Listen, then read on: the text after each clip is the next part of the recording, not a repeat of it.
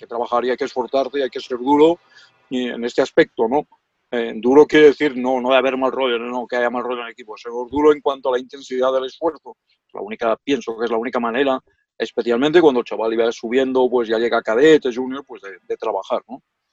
Yo creo que la, la paciencia es un poco, hoy en día todo está muy, muy acelerado, muy acelerado todo y, y, bueno, y esto es un proceso y el aprendizaje es el aprendizaje. Ya los, los chinos dicen que no se puede estirar una planta para que crezca porque se rompe. Aquí es lo mismo, ¿no? Bienvenidos al podcast de Spaniard Performance, podcast en el que vamos a tratar todos los temas los cuales pueden afectar al rendimiento de un deportista. Os recomiendo que os paséis por la página de spaniardperformance.com porque ahí vais a tener eh, dentro del blog todas las notas tomadas de este podcast, podcasts anteriores y futuros. Y os agradecería también que dejarais una review dentro de la plataforma de podcast en la que lo estéis escuchando. En el episodio de hoy tenemos a Jordi Vargalló, eh, entrenador de baloncesto durante muchísimos años con una experiencia increíble. Es un entrenador con el que yo he coincidido varias veces como jugador eh, durante los periodos en los que yo entrenaba en verano y siempre ha sido una persona que, que ayuda y me ayudó y ha ayudado a muchos jugadores en su desarrollo. En este episodio vamos a tratar acerca de la psicología en deportistas jóvenes, eh, la evolución del deportista a lo largo de su carrera, sobre todo desde eh, programas de formación, y cómo eh, la visión del deporte y de la competición el día de hoy está afectando a estas em, categorías de formación, sobre todo en la competición de baloncesto en España y en otros deportes. Así que espero que disfrutéis del podcast de hoy. Y os recuerdo que os agradecería mucho que pudierais dejar una review dentro de la plataforma en la que estéis escuchando. Disfrutad del podcast. Pues Jordi, eh, muchas gracias por estar en el podcast. Bienvenido. Eh, la verdad es que tenía muchas ganas de poder charlar contigo, así que voy a dejar que te introduzcas tú que nos cuentes un poco eh, tu trayectoria y que nos cuentes un poco lo que, has, lo que has hecho con toda la experiencia que tú tienes. Vale, bueno, yo si tuviera que contar toda la trayectoria, yo creo que el podcast se largaría hasta la semana que viene. Entonces, mm, bueno, no hay nada que destacar. Mira, en este momento tengo 71 años y empecé a entrenar a los 16 y no he parado, no he parado. Con lo cual es el, realmente el único mérito, entre comillas, que, que puedo encontrar, que llevo casi 55 años entrenando y disfrutando, intentando hacer disfrutar a los demás, ¿no? Entonces he entrenado, ya lo sabes, en todas las categorías, siempre formación, no he estado nunca en ningún club de los llamados profesionales, porque no me atraían en su momento ni ahora tampoco. Entonces, formación entiendo pues chavales y desde, desde pequeños hasta juniors, hasta seniors jóvenes, y en esto sigo, la verdad.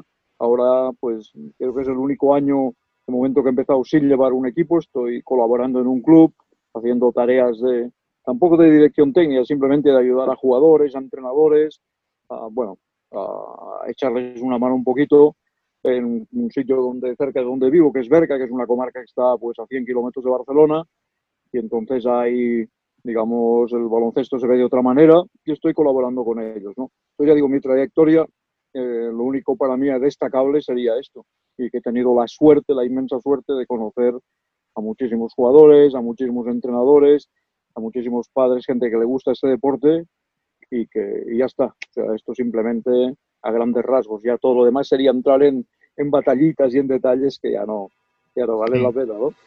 Sí, sí, como bien dices tú, si tuviéramos que hablar de todas las experiencias por las que has pasado, nos pegaríamos aquí todo el podcast y más. Sí. Pero lo que me gustaría conocer un poco es eh, sobre ti como entrenador personal, eh, como entrenador de baloncesto eh, cuál es un poco tu filosofía en el sentido de, como has dicho tú, te gusta trabajar con, con jugadores de formación, el, el, mundo de la profesionalidad nunca te ha llamado mucho. Eh, ¿De dónde viene eso y por qué es eso? Uh, bueno, esto yo parte de que estaba cuando empecé en un colegio, que en aquella época era la Salle, un, una Salle de las que había en Barcelona, que solo jugaba, se jugaba baloncesto y ya me vi inmerso en jugar y en entrenar, ¿no? Pero luego una, una, vez cuando ya dejamos el colegio, el colegio ya por otros problemas desapareció, digamos. Entonces la idea un poco que a mí me gustaba era influenciado por el baloncesto, donde estás tú, baloncesto en Estados Unidos, era decir, estar en un, en un pequeño sitio, en una pequeña, como aquí, una universidad, pero pequeña, y, que fueran pasando las generaciones y poder pues, formar jugadores. ¿no? Esta era un poco la idea utópica que tenía. Luego esto eh, ha sido posible por un lado, por el otro no tanto, pero siempre me ha interesado más la, formación, el entender al jugador, el acompañarle en todo el proceso que lleva, que no la, profesionalidad, porque siempre la profesionalidad ha sido vista como, bueno, hay que ganar a cualquier precio y, ya está. Y entonces intervienen demasiados factores que no puedes controlar. No es que ahora se controlen muchos tampoco, pero yo creo que en el baloncesto profesional o en el deporte profesional aún menos, ¿no? Entonces he preferido siempre contar la, formación, eh, contar con, con, bueno, con disfrutar de la formación y me ha ido llevando a esto, a no querer abandonar este camino y, y ya está. O sea, no hay, tampoco no hay grandes secretos en esto, ¿no? Porque mm, una de las cosas que me parecen muy interesantes es ese enfoque que tú le das al trabajo de formación. Yo, yo he entrenado contigo, eh, tú me has entrenado a mí cuando yo era más joven y una de las cosas que siempre me ha llamado mucho la atención, siempre me ha gustado mucho, es cómo enfocas el, el entrenamiento de deportistas en formación de cualquier edad, eh, eh, sobre todo siempre jóvenes, claro, pero que no han llegado a la profesionalidad. Em, ¿Crees que cuál es el enfoque un poco que tú le das al entrenamiento cuando estás trabajando con un deportista joven eh, o incluso pequeño, 12, 13 años, la edad que sea, y qué enfoque crees que le estamos dando en general al baloncesto de formación. Vamos a hablar un poco de España porque es lo que más conocemos. Bueno, yo creo que no es una, cosa solo del baloncesto en España o del baloncesto en sí, cualquier deporte es un poco la, filosofía que se lleva hoy en la vida en general, ¿no? la, la globalidad, vamos a llamar la, competitividad llegada al máximo y sobre todo las prisas. Las prisas, eh, no respetar los procesos y querer los resultados a cualquier cosa que hacemos, ya digo, independientemente del baloncesto, quererla ya. Entonces, eh, por ejemplo, los clubes, la mayoría de clubes en formación, yo por lo que veo, a cualquier nivel, incluso en niveles bajos que no tienen ninguna aspiración, los entrenadores básicamente trabajan para, ganar o para, ganar el partido del fin de semana. Entonces, cada partido, cada fin de semana va a ser distinto y, yo pienso que esto es un, desenfoque del, trabajo que hay que hacer por formación. Yo siempre he planteado las cosas, me ha gustado plantearlas en base, yo creo que cuando un jugador se apunta a baloncesto o a cualquier deporte es porque al principio le gusta, quizás porque sus padres o su hermano mayor juega, se apunta porque le gusta. Entonces a partir de ahí lo que hay que hacer como entrenador es incrementar esta motivación que ya lleva intrínseca ¿vale? y ver qué puedes hacer por. Entonces, mientras más consiga aprender, más conseguirá disfrutar, más, más, mientras más consiga disfrutar, más aprenderá. Es todo un pez que se muerde la cola, ¿no?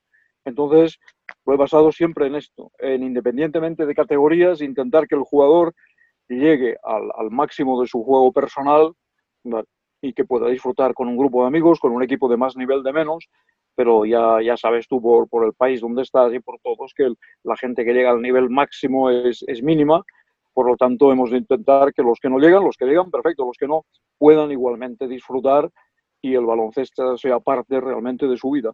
Entonces, el enfoque es adaptarme siempre al jugador que estoy entrenando, a su visión del mundo, intentar echarle una mano y que disfrute a partir del, esfuerzo, a partir de la dedicación, porque cualquier cosa que queramos hacer, si uno quiere ponerse a tocar la guitarra y la quiere tocar medianamente bien, va a necesitar mucho esfuerzo, mucho trabajo individual, mucho trabajo el solo, pero basándose en el simple placer de algo que le gusta, no esperando llegar a ser el mejor concertista del mundo, en este caso nuestro, el mejor jugador de, del club, del país o donde sea. Entonces, un poco esta es la filosofía que he intentado poco a poco inculcar a los jugadores que he tenido la suerte de entrenar.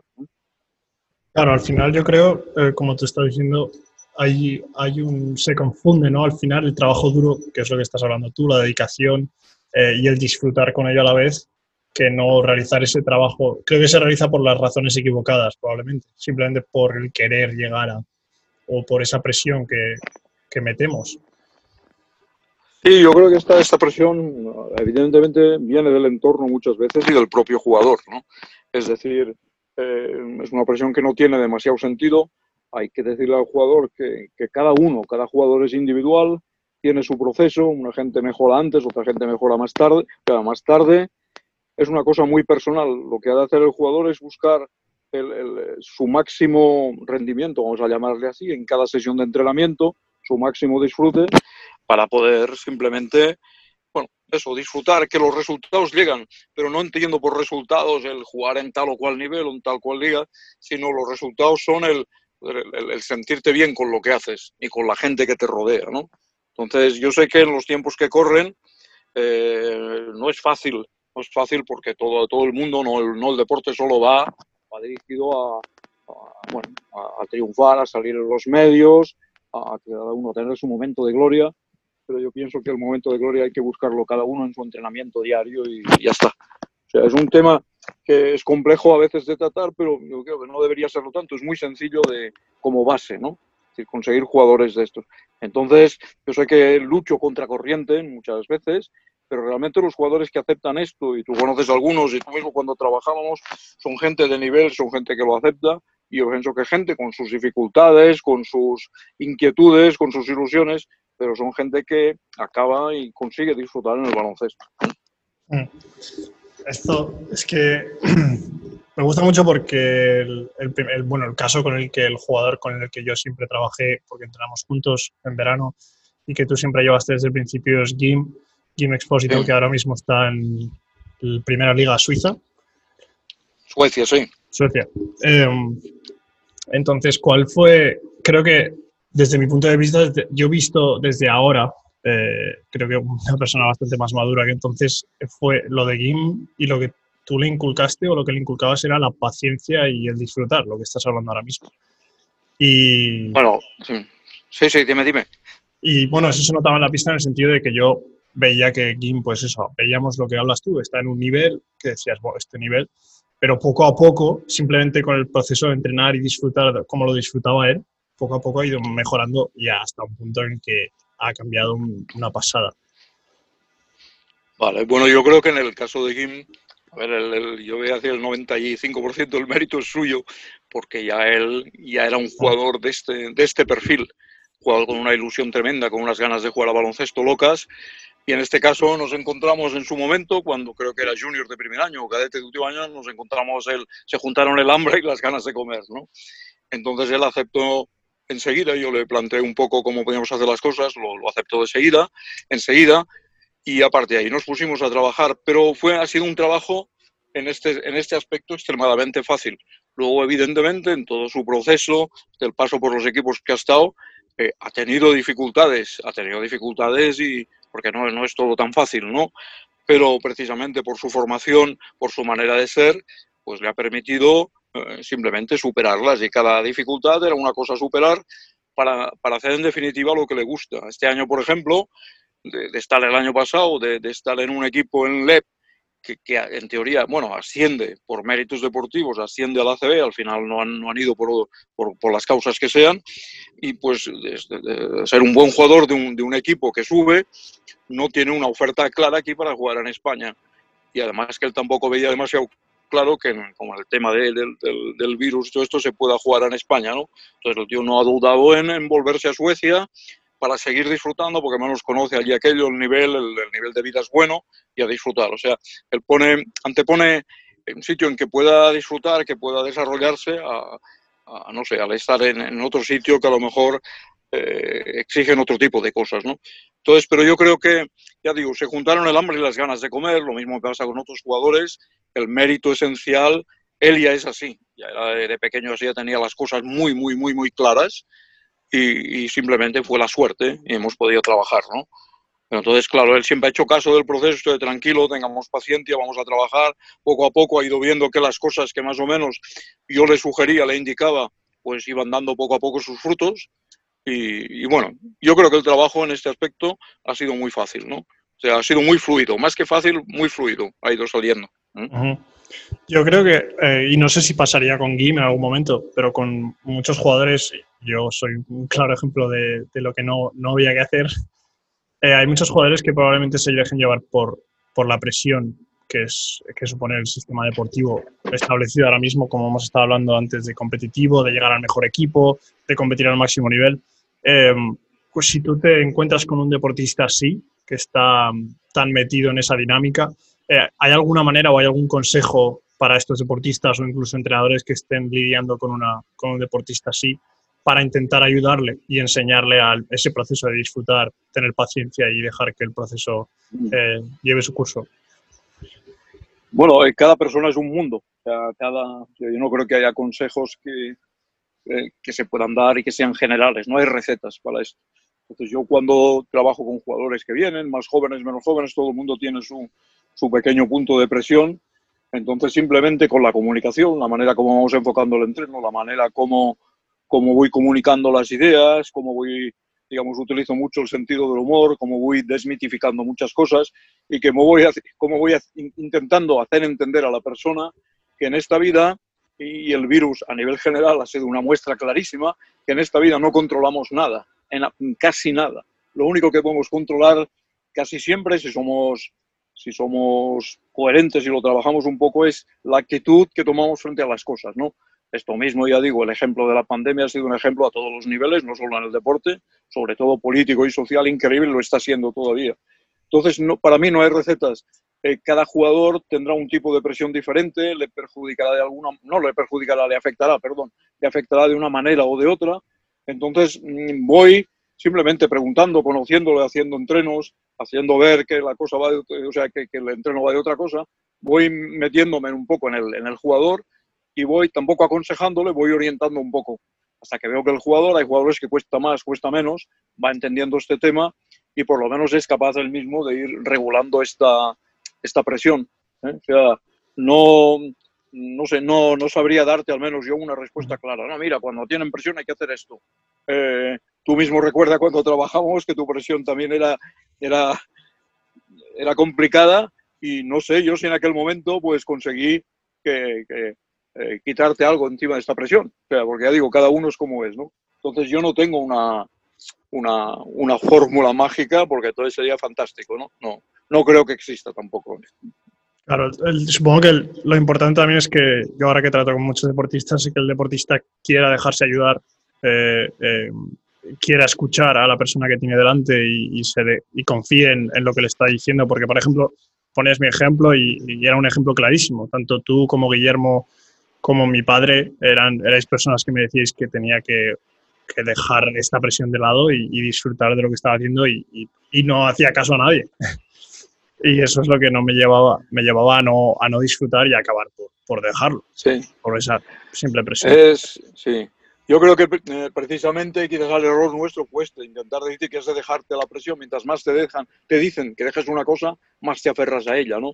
Entonces hay que buscar caminos caminos, hay que engañar, entre comillas, a la persona, no hay que buscar otro camino, porque si fuera todo tan fácil como decirte, oye, Rodrigo, oye, fulano, deja la presión que no sirve de nada. Ah, pues ya la he dejado. No, no es, es mucho más complicado que esto. Entonces, yo el otro día hablaba con otro tema, con, con, por, otra, por otras cosas, yo creo que el poder ayudar a las personas en, a cualquier nivel es el trabajo más difícil que existe. Porque eh, para ayudar a alguien en cualquier tema, eh, cualquier tema psicológico de estos, de mayor o menor envergadura, te has de meter en su visión del mundo, porque eh, ayudar, todos queremos ayudar desde cómo vemos las cosas desde nuestro punto de vista y la otra persona es completamente distinta. Eso es precisamente lo que cuesta y lo que yo intento, a veces lo consigo y a veces no, y a veces un poco y a veces nada, eh, meterme en la, piel de la otra persona, intentar ver cómo ve él el mundo para, para, ayudarlo desde dentro, desde su forma de vista, pero no imponiendo ni diciéndole cuál es mi punto de vista, que ves, será excelente para mí, pero no funciona para todos. O sea, es un tema, es un tema complejo, realmente es un tema complejo. Pero posiblemente en tu caso, posiblemente digo yo, porque tampoco ahora tengo una visión de conjunto de lo que hicimos, tampoco se trataba de decir, oye, no te presiones, tranquilo, disfruta, ¿no? O sea, es, es complejo el tema, ¿no? Además mm. hay muchas más interacciones. O sea, un jugador no, no solo tiene la interacción de su entrenador o su la persona que en teoría le puede ayudar un poco, sino del entorno, de los amigos, de la novia, de los padres, o sea, es, es complicado. ¿eh? Hmm. Sí, al final, como has dicho tú, cada, cada persona es un mundo y le pasan miles y miles de cosas fuera de, de lo que nosotros controlamos como entrenadores o como, como preparadores físicos o lo que sea. Em, ¿Crees que hay, no, no voy a, no, no, no una solución, sino crees que hay un enfoque que se le tendría que empezar a dar al, deporte de formación, es decir, em, volver o cambiar alguna cosa en el sentido de esto de que hemos hablado de competición, para conseguir simplemente que el, deporte vuelva a ser algo de, puro disfrute y, luego los resultados lleguen por sí solos, si tienen que llegar. Mm. Yo creo que el, enfoque, o sea, el enfoque del deporte es un juego. El baloncesto, tú que juegas a baloncesto, tú que juegas a fútbol, ¿no? Pues es un juego. Y los juegos están para divertirse. Eso está claro. Una vez el crío empieza pequeño, el chaval se ha de divertir. Y le ha de gustar estar con los amigos, le ha de gustar las cosas que le hacen hacer, ha de tener una buena comunicación con su entrenador. A partir de aquí ya vemos cómo va evolucionando el, el chaval y entonces sí que hay alguno que muestra muchas capacidades físicas, técnicas, psicológicas y eh, ha de seguir la diversión a través del esfuerzo. Es decir, bueno, oye, tú ahora te diviertes, vale, pero si quieres, mientras más sepas, más te divertirás. Y esto requiere un esfuerzo, requiere un trabajo durísimo. Entonces, eh, ¿cómo, ¿cómo venderle a un chaval que para ser un buen tirador ha de hacer miles de tiros, miles de tiros, para luego llegar en un partido y que solo tire cuatro veces? O ha de estar todo el día votando para luego llegar en un partido que su entrenador le grite que menos vote y que debe votar muy poco. Es decir, son contrasentidos, son paradojas y dices, bueno, ¿para qué tanto tiro si luego solo voy a tener tres veces? Lo que pasa que en según qué niveles, estas tres veces que tires las has de meter. Pero esto necesita muchísimo ejercicio, muchísimo esfuerzo. Y este esfuerzo solo puedes aceptarlo, pienso, de entrada, si te gusta, si te gusta una cosa. Porque a la gente le gusta pues ir a tirar a baloncesto y no coger el balón y chutarlo con, con el pie. Y otros es al revés, ¿no? Entonces, el enfoque correcto que hay que dar al deporte, porque el deporte, eh, este, sobre todo el deporte no profesional, es una cosa completamente, es que el deporte profesional es un espectáculo, es distinto, ¿no? Pues el deporte de, de formación es esto, que los chavales sean, sean capaces de encontrar siempre o casi siempre el placer y el gusto en hacer lo que hacen y el gusto en seguir mejorando pues no simplemente por hacerlo ellos mejor. Esta es, es la, para esto necesitas, la cosa que necesitas es paciencia y hacer las cosas correctas y qué tipo de trabajo se ha de hacer. Al menos aquí en España, tú lo sabes, el 95% de los equipos entrenan tres veces, tres días por semana, una hora, hora y media, como mucho, ¿no? Entonces, eh, el trabajo que has de hacer es el trabajo básico para que los chavales vayan aprendiendo, eh, crearles, darles una competición en que ellos se puedan desarrollar, que se tengan que esforzar, pero que no les superen en exceso. no hay demasiados secretos. el primer secreto es pues, que, que, tengan buenos entrenadores que entiendan esto bien, que hayan buenas directivas en los clubes que entiendan qué es esto. Cuando hablo de diversión no quiere decir que, que aquello de que alegría, alegría, ¿no? O sea, hay que trabajar y hay que esforzarte y hay que ser duro y en este aspecto, ¿no? Eh, duro quiere decir no, no de haber mal rollo, no, que haya mal rollo en el equipo. Ser duro en cuanto a la intensidad del esfuerzo. La única, pienso que es la única manera, especialmente cuando el chaval iba subiendo, pues ya llega a cadete, junior, pues de, trabajar, ¿no? Yo creo que la, la, paciencia es un poco, hoy en día todo está muy, muy acelerado, muy acelerado todo. Y, bueno, y esto es un proceso y el aprendizaje es el aprendizaje. Ya los, los chinos dicen que no se puede estirar una planta para que crezca porque se rompe. Aquí es lo mismo, ¿no?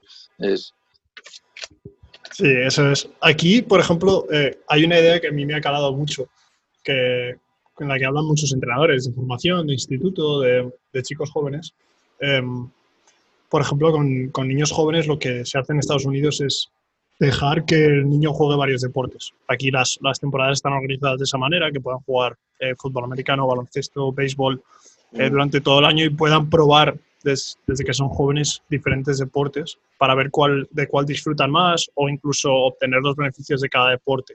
¿Crees que, ¿crees que esto podría ser una, una ayuda en España para, o simplemente para que los chicos o la gente joven descubra un poco cuál es el deporte que más disfrutan o en el cual eh, van a poder desarrollarse más para disfrutar más? Mm. Hombre, es una idea, lo que pasa es que el, el modelo deportivo de Estados Unidos o de España difiere mucho. Difiere mucho porque la estructura, si no me equivoco, tampoco es que lo conozca muy a fondo. En Estados Unidos, esto, la estructura escolar, desde los colegios a luego los, los colegios, la universidad, va enfocado aquí. Aquí no, aquí no hay deporte universitario hace años que no existe. De hecho, no ha existido nunca eh, en, el aspecto que tienen en Estados Unidos, ¿no? Entonces, todo se focaliza ya en los clubes y los ya son especialistas, ¿no? Entonces, a mí no me parece mal que el jugador venga formado, eh, que tenga una base atlética que cuando llega al, deporte, aunque sea un poco mayor, pues porque le gusta el baloncesto, cuando llega al baloncesto pueda trabajarlo de otra manera. Yo, por ejemplo, he tenido experiencia de jugadores que han venido a jugar a los 15, 16 años, han empezado y que venían del fútbol y, bueno, siempre he descubierto que tienen el concepto de los espacios de la pista de moverse mucho mejor adquiridos que muchos jugadores de baloncesto. Eh, una vez tuve un jugador que vino a jugar a baloncesto con 21 años, pero que era muy fuerte, era de volley, y se adaptó enseguida al, baloncesto y era un gran jugador, un jugador que aún, lo saludo de vez en cuando, que es, es eh, cubano y mitad cubano, mitad suizo, ¿no? Y era un buen jugador. Es decir, que yo creo que la, el tener una base atlética y una base diferente no creo que sea malo. Lo que pasa es que implementar esto, por ejemplo, en un país a nivel general, creo que sería, no sé, muy complejo, muy difícil, ¿no? Pero a mí el sistema no me parece malo. Y cuando ya los jugadores llegan al, al baloncesto eh, o, al, al, deporte que sea, es porque ya han visto varios deportes y les gusta. Entonces, porque además en, en, Estados Unidos, no sé, creo que la, a nivel deportes la cultura del esfuerzo debe ser diferente, creo que es diferente, y el tío tendría que venir dispuesto a, realmente a trabajar muchísimo, ¿no? Pienso que no sería malo, ¿eh? O sea, que no... Sí, ¿eh? sí, que sería, simplemente sería difícil de implementar, como te has dicho. Tiene que estar todo organizado alrededor un poco de, este deporte para que esto pueda pasar. Eh, y por, por, último, sí que quería eh, el tema de los padres. Em, ¿Cómo crees, o una vez más digo un consejo, pero bueno, simplemente una idea que tú tengas acerca de, de un padre, porque creo que los padres pueden acabar ejerciendo eh, muchísimo, bueno, influenciar al niño mucho en el sentido de, de, esto, del deporte, de cómo enfocar el deporte, de disfrutar de, de la competitividad. ¿Cómo crees o hay algún consejo que tú puedas darle a los, a los padres que tengan hijos que quieran practicar deportes en el sentido de dejar que los niños disfruten, etcétera, etcétera? Sí, a mí, bueno, de entrada a mí no, me gusta demasiado dar consejos porque no es, creo que a veces es puedes incluir una falta de respeto, cada uno ve las cosas a su manera y en este aspecto hay que respetar. Y es lo mismo, los padres pienso que habrían de inculcar que el chaval mm, disfrute y juegue por, porque le gusta, que disfrute jugando, ¿no? Y orientarlo un poco, ni meterse demasiado, ni meterse demasiado poco. Eh, es un tema complicado porque evidentemente los padres son de entrada la, a priori, si es una familia normalmente estructurada, pues la, influencia más grande que tienen los chavales cuando son pequeños, esto es claro, y es, es así, es de lógica, ¿no? Entonces, la opinión de los padres, lo que hagan, es realmente con el, con el chaval es muy importante, ¿no? Entonces, eh, pienso que es lo mismo, han de entender que, que, es un proceso, que su hijo no, no, no, tiene que llegar a campeón de nada, ni campeón del club, ni de la escalera, ni del barrio, ni nada, sino simplemente tiene que aprender a, si le gusta una cosa, disfrutar y necesita un esfuerzo, de repente necesita un sacrificio importante, ¿no?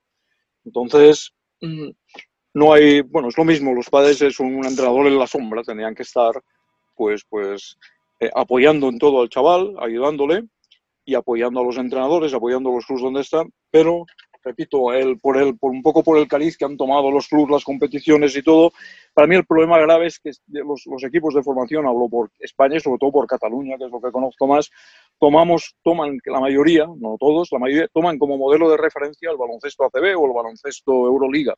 Ya no voy a la NBA porque es demasiado lejos, ¿no? Entonces, son modelos de referencia que no, no, no tienen nada que ver. Son dos deportes completamente distintos, ¿no? Este aspecto. Entonces, el poder entender esto y luego también, depende de la zona donde estás, encontrar un sitio que se adapte a tus características, eh, es la clave, ¿no? Entonces los padres pienso que tienen que ayudar mucho en esto. Yo ahora estoy pensando que es tal como está evolucionando el baloncesto en nuestro país, que los clubes solo trabajan eh, para ganar el partido del sábado y por lo tanto llega el chaval y ya están jugando 5 contra 5 todo el día, tres días a la semana. Aquí donde hay que implicar muchos a los jugadores y a los padres, aquí podrían hacer un buen, buen trabajo de que los chavales ocupen espacios en ratos libres, en la canasta que tengan en casa, en la canasta que tengan en el barrio, de hacer un trabajo individual. Porque lo que no les van a enseñar a los sus que tienen que aprender para seguir, para seguir, para evolucionar un poco. Es un poco que pienso que esto va a ser básico, porque el baloncesto de los clubes, ya digo, cada vez los modelos copiamos más lo que hacen los profesionales y para mí no es del todo correcto. Claro, es el, bueno, es el, el, eterno problema que pasa, yo creo, en, en, todos los deportes, como has dicho tú, eh, tanto en el entrenamiento deportivo como en preparación física, el, aplicar lo que vemos al mejor jugador hacer. Simplemente porque el mejor lo hace, creemos que, que, por hacerlo nosotros eso va, va a ayudarnos a ser como él. Sí. Sí, esto es, esto es cierto. O sea, nosotros sabemos, yo les, les decía aquí a veces, porque han visto a LeBron James, pongo un ejemplo que no sé si había un jugador ese que trabajaba con un balón de baloncesto y una pelotita de tenis en la otra mano, entonces un momento en que todo el mundo los entrenos con pelotitas de tenis. Y bueno, pero entonces, ¿cuánta gente hay que trabaja con balón de baloncesto y pelotitas de tenis y no llega a ser LeBron James? Hay simplemente el resto, ¿no? Entonces, eh, orientarse en lo que hacen, eh, bueno, hay, hay unas normas básicas en los deportes que, que hay que seguir y a partir de ahí, cada, cada, lo que hemos hablado, cada jugador es un mundo. No, el copiar de lo que hacen los, los grandes cracks no, no tiene sentido. O sea, bueno, sí que tiene sentido decir, bueno, puedo imitar, sobre todo actitudes, es decir, bueno, eh, cuántas horas al día, no ahora que ya es profesional, sino cuando tenía 15 años se pasaba, por decir algo, ¿eh? LeBron James eh, jugando baloncesto el solo. Entonces, mire, tantas, ah, pues venga, intente hacer usted lo mismo, ¿no? Es decir, buscar lo que, que, no es mediático, porque parece que, que, el jugador sea lo que es gracias a este ejercicio o a este, yo qué sé, o a este complejo vitamínico que se toma está tan fuerte por eso, ¿no? Yo creo que es un proceso mucho más largo y es un, es un conjunto de, de miles de cosas, ¿no? Sí. Pero bueno, es difícil entender esto porque, claro, lo que venden los periódicos y esto es otra cosa.